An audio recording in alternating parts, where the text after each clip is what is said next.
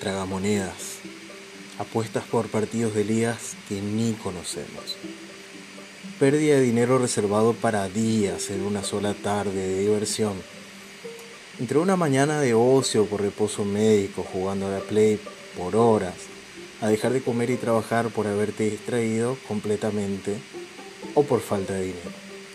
Pueden haber muchos pasos en falso dados en silencio. Soy Nicolás Palomino. Sean todos bienvenidos al tercer capítulo de Cindy Band, el único podcast de psicología que puedes escuchar desde tu zona de confort. Hoy vamos a estar hablando sobre la ludopatía o juego problemático. Un tema que va ganando importancia conforme pasan los años.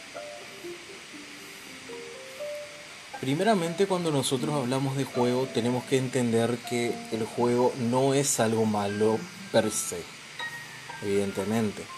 Lo que nosotros estamos hablando es de una situación en la que el juego ya se vuelve una dependencia, para la persona. Si vemos la importancia del juego a lo largo de la vida de la persona, tenemos que entender que este va ganando espacio aún desde los primeros años de la persona en sí. Cuando somos niños es muy importante también el desarrollo del juego. Para cada edad hay un tipo de juego. Dicho sea de paso, es más común que los niños a más temprana edad jueguen solos, a medida que van descubriendo su mundo a sus propios pasos. Luego sí, a un desarrollo un poco mayor, el niño empieza a jugar con otros chicos, empieza a poner reglas al juego, entiende que el juego también le sirve para expresarse, para comunicarse. Es más, los tipos de juego que se van dando alrededor de las etapas de la niñez, también de la adolescencia y del resto de la vida, eh, forman parte del desarrollo psicofísico normal de todo niño. Esto también se explica en cuanto a todo lo contrario. El déficit en la actividad de juego impone sobre todo un retraso en el desarrollo psicomotor y acumulación de potenciales agresivos, en parte exteriorizados en forma de una conducta alterada. Muchos de los movimientos que sabemos dar con las manos, con los pies, con el resto del cuerpo, los damos a partir de los juegos, los ensayamos un poco mejor. Del mismo modo que también aprendemos, como les decía, las reglas, que dentro de la comunidad hay reglas, dentro del juego hay reglas que se tienen que seguir para poder hacerlo de la mejor manera posible. En síntesis, el juego ajusta al niño en cuestión a la sociedad a la cual se va a ver inmerso. Todo esto planteado hace referencia a lo que uno espera a partir del juego, lo, que se espera que el juego brinde al niño en cuestión.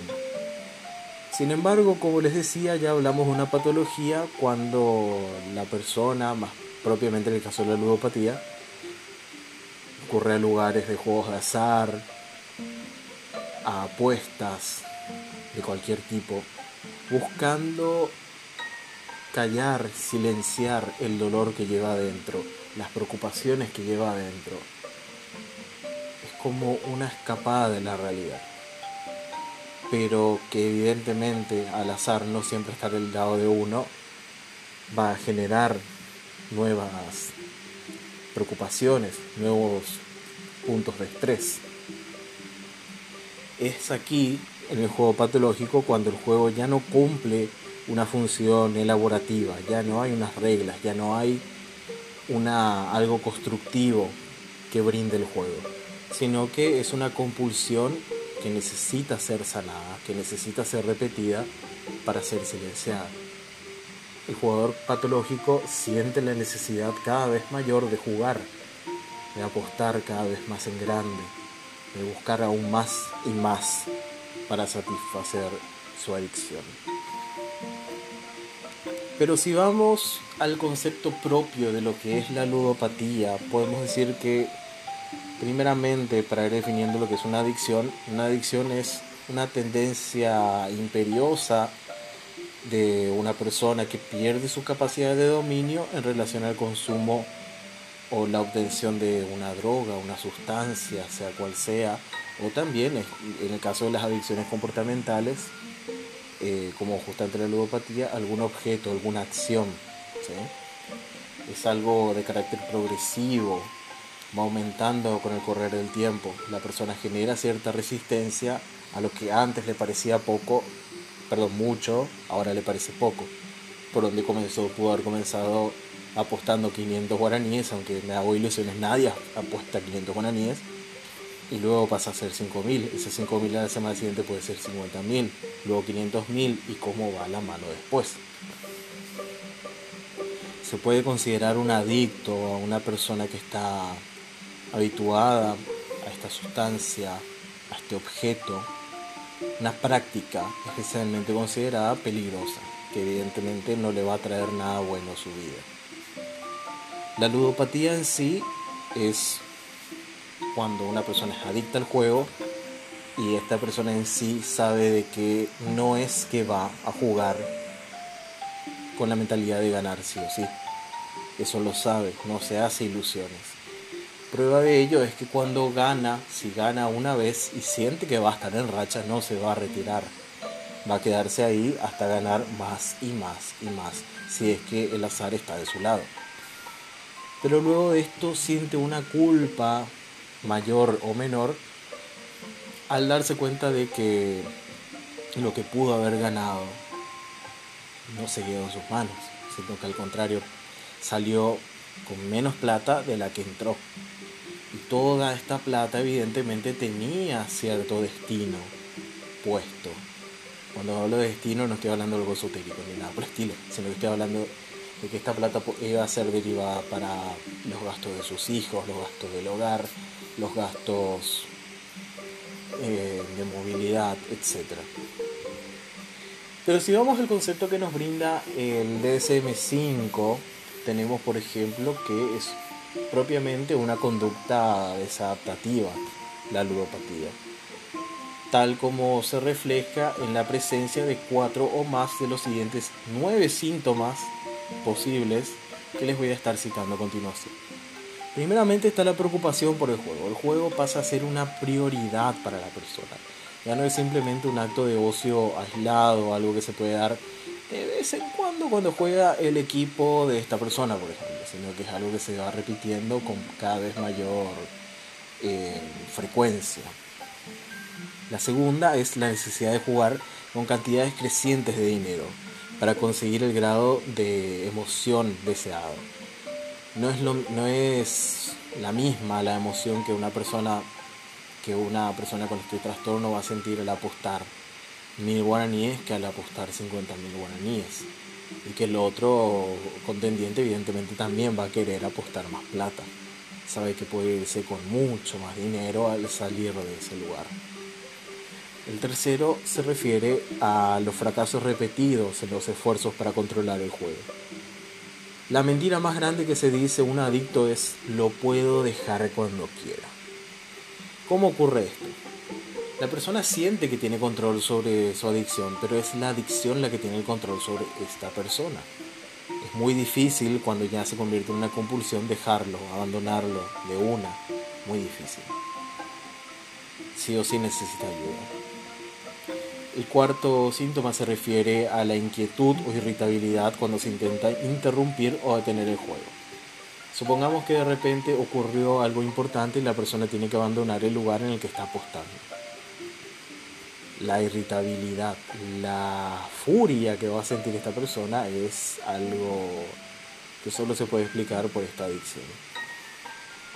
Quinto, utilización del juego como vía de escape de los problemas o de alivio del malestar emocional, como ya les venía diciendo. Tengo problemas y capaz que si gano mucha plata o voy apostando me puedo sentir mejor. El número 6, referente a los intentos repetidos de recuperar el dinero perdido. Es aquí cuando la persona empieza a fraguar planes y planes para poder recuperar este dinero que va perdiendo en grandes cantidades cada vez que apuesta ustedes saben de que entre las reglas de la probabilidad está de que un resultado mismo con varios condicionantes es más difícil de repetir. Estos varios condicionantes pueden ser cada vez una ronda mayor y mayor de personas que apuestan con él. Evidentemente, cuanto más personas apuestan con él, menos probabilidades va a tener de ganar. Así como también en cuanto salgan más polillas, haya más números disponibles, es más difícil. Número 7 Mentiras a la familia y a los terapeutas sobre la implicación en el juego. Otra gran mentira que se hace un adicto a cualquier tipo de fuente, que cualquier tipo de adicción, es la de pensar que la de minimizar el problema, la de decir, no, no es tan grave, a veces nomás hago, o voy a salir a hacer tal cosa, pero se iba a encontrarse a querer tratar de sanar esta adicción. La número 8, la puesta en peligro o pérdida de relaciones personales significativas de trabajo o de oportunidades educativas debido al juego. Cuando el juego ya pasa a ser una prioridad totalmente agobiante, totalmente acaparadora de lo que es la persona y la vida, el calendario de esta persona, se pierden este tipo de oportunidades al costo de no haber ganado nada nuevamente. Y el noveno y último sería el apoyo económico reiterado por parte de la familia y de los amigos. De este mismo modo, con, esta, con este universo, con esta cantidad de nueve síntomas disponibles, tenemos que tener en cuenta que el DSM nos insta a especificar si el trastorno es de tipo episódico persistente, si presenta periodos de remisión parcial, que oscilarían entre los 3 a los 12 meses como máximo o se presenta periodos de remisión continuada que se extienden posterior a los 12 meses. También si vamos a especificar la gravedad en la que la persona está padeciendo este trastorno, tenemos que tener en cuenta que se puede hablar de un jugador patológico leve cuando cumple de 4 a 5 de los 9 síntomas citados. Un jugador patológico moderado cumple con 6 o 7 de estos síntomas.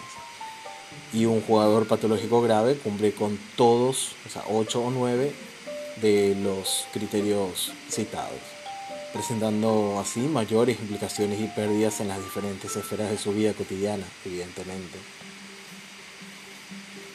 Ahora pasaremos a hablar sobre cuáles son los, las variables predisponentes a padecer este trastorno. Las vamos a dividir en tres grupos, las psicológicas, las sociodemográficas y las ambientales.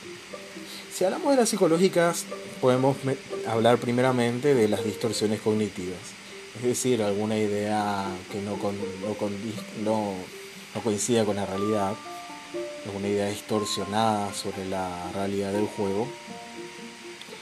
Trastornos comórbidos como ansiedad, depresión, déficit de habilidades en el afrontamiento del estrés y del autocontrol, evidentemente una persona que está padeciendo una adicción tiene muy poco autocontrol al estar nominado bajo el poder de esta adicción. Ojo, cuando hablé del término comorbilidad, comórbidos, estamos hablando de trastornos que van de la mano con otro trastorno. En este caso la ansiedad y la depresión son trastornos que van muy de la mano con la población ludópata. Entre las variables sociodemográficas podemos citar dos que me dan miedo, como joven adulto y como hombre, que son los grupos más predisponentes a padecer este trastorno. También contar con antecedentes familiares, exposición y una edad temprana de inicio que siempre es factor de un mayor, un peor pronóstico de la evolución de este trastorno. Entre los factores ambientales podemos citar un potencial adictivo del juego. Hay juegos que de repente, bueno, esto es algo subjetivo. Cada juego puede representar mayor o menor atracción para una persona en sí. ¿Qué pasa con esto? Hay juegos que a mí me pueden parecer, parecer más interesantes que otros y otra persona puede tener una opinión totalmente diferente. A la inversa. ¿Y qué pasa con esto? Evidentemente que cuando un juego es más estimulante en cuanto a la ganancia posible, en cuanto a el factor visual disponible, etc., o a su facilidad, o incluso a su dificultad, puede generar mayor atracción para la persona en sí. Así como participar en esto, ser manipulada para participar en esto, dale, vamos a apostar, no seas cagón, etc. Perdón por la mala palabra, pero ustedes saben de que esto es algo común dentro del vocabulario del cono sur, digamos, no solo del Paraguay. La inmediatez del resultado, poder ganar 200.000 guaraníes en 5 minutos que no vas a ganar en un solo día, ni en dos jornadas si tenemos en cuenta el jornal mínimo establecido en Paraguay la disponibilidad que tantos tragamonedas hay en la cuadra, por ejemplo, ahora que sabemos que hay millones de despensas, incluso en bodegas y otros. En cuanto a las edades, para profundizar un poco en este aspecto, porque también corresponde a una pregunta que nos había hecho una oyente que decidió permanecer anónima, acerca de cuál es el rango de edad que más casos de ludopatía presenta en este siglo podemos citar que acá hay una tendencia bastante variable y bastante interesante, porque a principios del 2001 eh, la Escuela Médica de Harvard había reunido 180 estudios sobre ludopatía y sobre los grupos a los cuales alcanzaba más. En esto se podía ver que los pacientes adolescentes en grupos de ludopatía, o sea, de, jugadores que se prestaban atención y contención, eh, era significativamente superior a los adultos en cualquier grupo. Habían más adolescentes en estos grupos o adultos jóvenes, como aclara el estudio. Pero esto se vio en un cambio para ambos bandos, para ambos extremos. Tanto que hoy mismo se puede citar que hay más jugadores patológicos, tanto en grados cada vez de menor edad, ya comenzando desde la adolescencia, también hablando por adultos mayores, los que en el tiempo de haberse tomado estos estudios serán adultos medios o adultos jóvenes. Cada vez se ve más, cada vez está más normalizado tristemente esto. Pero como siempre mucha gente juega con el morbo a hacer la pregunta de si hay alguna diferencia entre los hombres y las mujeres, podemos decir que sí, son más afectados los hombres en una relación de 3 a 1. En este caso, eh, las motivaciones pueden ser el principal factor en común. Las motivaciones en los hombres se deben más a la obtención de un dinero fácil, la búsqueda de emociones fuertes, mientras que las mujeres puede ser mayormente para aliviar el malestar emocional, para hacer frente a la soledad, para buscar una sensación inmediata más que nada. Eso sí, las mujeres comienzan a jugar a una edad más tardía, según las tendencias, pero su adicción se desarrolla de un modo más rápido. Si hablamos sobre las bases que tiene esto, este trastorno, podemos decir básicamente que entre los hallazgos más repetidos se pueden encontrar algunas alteraciones en la memoria de trabajo o memoria de corto plazo. La memoria que nosotros usamos, por ejemplo, al agendar un número, al tratar de memorizar un número, de retenerlo en la cabeza para luego copiarlo cuando encontremos un papel. También eh, encontrarse una relación de errores por perseveración, déficit en el funcionamiento de la corteza prefrontal en el ángulo dorso lateral, lo que explica una disminución en la flexibilidad cognitiva, o sea, mayor terquedad en palabras fáciles, mayor obstinación a seguir repitiendo estos patrones de conducta en vez de salir de ellos. También se incluso se han buscado correlaciones entre, los, entre el funcionamiento cognitivo que existe entre jugadores patológicos y pacientes con otros tipos de adicciones, más específicamente por sustancias. Lo que se encontró fue que en ambos grupos alteraciones similares a nivel atencional y déficit en el componente de toma de decisiones fueron los factores más comunes entre ambos especialmente en tareas que implican la probabilidad. Y como ustedes saben, el azar habla de mucho de la probabilidad. Pero ¿cómo evoluciona la ludopatía? ¿Cómo yo puedo saber en qué fase puede estar una persona en el desarrollo de este trastorno? En 1982 Custer eh, eh, promovió cuatro fases de la evolución hacia el juego patológico en la primera fase, llamada como fase de ganancia, el jugador se empieza a encariñar, por decirlo en palabras fáciles, con el hábito del juego. se presentan, comienza ganando, empieza a apostar cada vez más, al ver que está en racha, como se suele decir, para pasar nuevamente a la segunda etapa, que es la fase de pérdida, en la que va viendo que el tema de las rachas no es algo que dure para siempre, ni algo que se repita siempre. Empiezan a haber más pérdidas que ganancias, pérdidas cada vez más grandes al apostar cada vez mayor cantidad de dinero. Pasando nuevamente a la tercera fase, que es la de desesperación. Es acá cuando el cúmulo de pérdidas y deudas se va haciendo cada vez más notorio y cada vez más difícil de subsanar. Va a continuar pidiendo dinero prestado a gente que la gente que sabe que no le van a devolver el dinero y esto va generando mayor y mayor frustración, mayor ansiedad, mayor irritabilidad en la persona. Y en la última fase o cuarta fase es la de desesperanza o agotamiento, en la que el jugador ya sabe que va a perder, pero este pensamiento, este conocimiento no evita que siga jugando. Porque la compulsión es tal de que aún sabiendo que va a perder y que sabiendo que ya no tiene más nada por perder porque ya lo perdió todo, va a seguir apostando. Pero esto se puede tratar, básicamente, antes que todo me gustaría responder a la pregunta que hizo un oyente que también eh, decidió permanecer anónima, que es la de si estar pendiente a sorteos en redes sociales puede ser un inicio. Francamente le puedo decir que no. ¿Por qué? Porque los sorteos en redes sociales no son algo muy constante y alguien no va a seguir todas las páginas que realizan sorteos en redes sociales. Es muy difícil muy difícil. Por lo cual no hay una predisposición constante, no hay una disponibilidad constante a la que pueda acceder para participar al sorteo. Y también porque al participar en un sorteo yo no pierdo, mayormente no pierdo plata en un sorteo por redes sociales. No estoy apostando, no estoy buscando recuperar plata que yo estoy poniendo.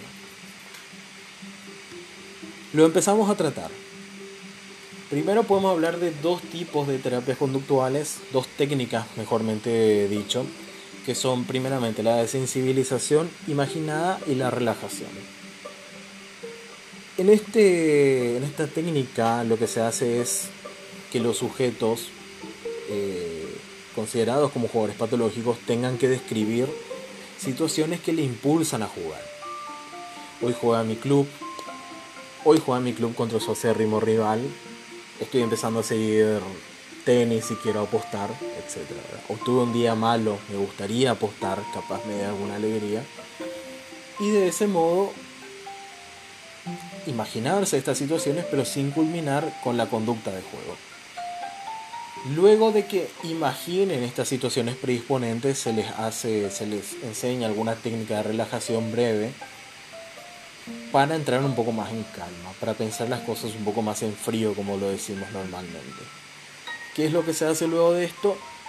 Se le hace volver a imaginar la situación que le lleva a jugar así sucesivamente hasta completar las escenas descritas, pero sin llegar al juego, sin exposición al juego, primeramente.